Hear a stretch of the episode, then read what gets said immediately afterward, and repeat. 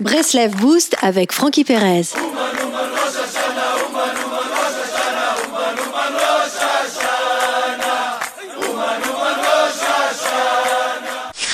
Les amis, une des meilleures voies afin de véhiculer un message consiste à employer une, allégorie, une histoire.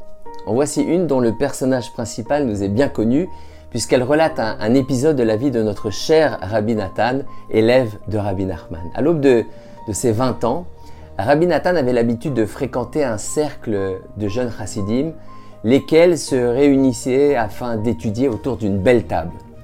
Un jour, Rabbi Nathan euh, arriva les mains remplies de bagels, prêt à franchir la porte d'entrée du lieu de réunion. Rabbi Nathan fut soudainement secoué par sa conscience. Il se sentit ridicule avec ses bagels en main. Ces réunions étaient louables, mais une petite étincelle manquait cruellement à Rabbi Nathan. Sans plus tarder, celui-ci se rendit à la synagogue la plus proche et implora le maître du monde. Il pleura, pleura, pleura jusqu'à finir par s'endormir. Au cours de son sommeil, Rabbi Nathan vit en rêve un homme qui l'encouragea par, par des paroles de réconfort. Deux ans plus tard, la rencontre entre Rabbi Nachman et, et Rabbi Nathan eut lieu. Rabbi Nachman dit à Rabbi Nathan, on s'est déjà vu, n'est-ce pas? Rabbi Nathan reconnut le visage de l'homme euh, qu'il vit dans son rêve deux ans auparavant. La fantastique suite des événements, euh, nous la connaissons.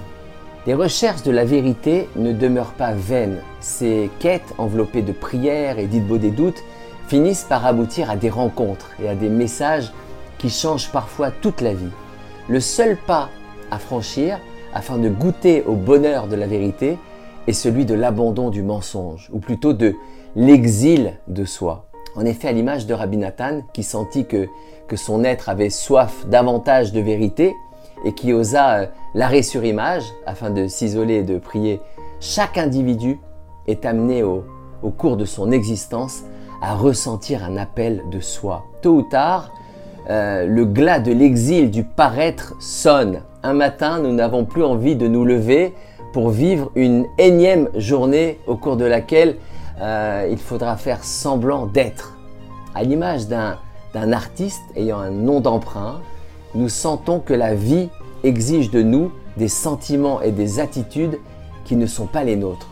Dans ces moments-là, l'attitude de Rabbi Nathan doit être notre exemple.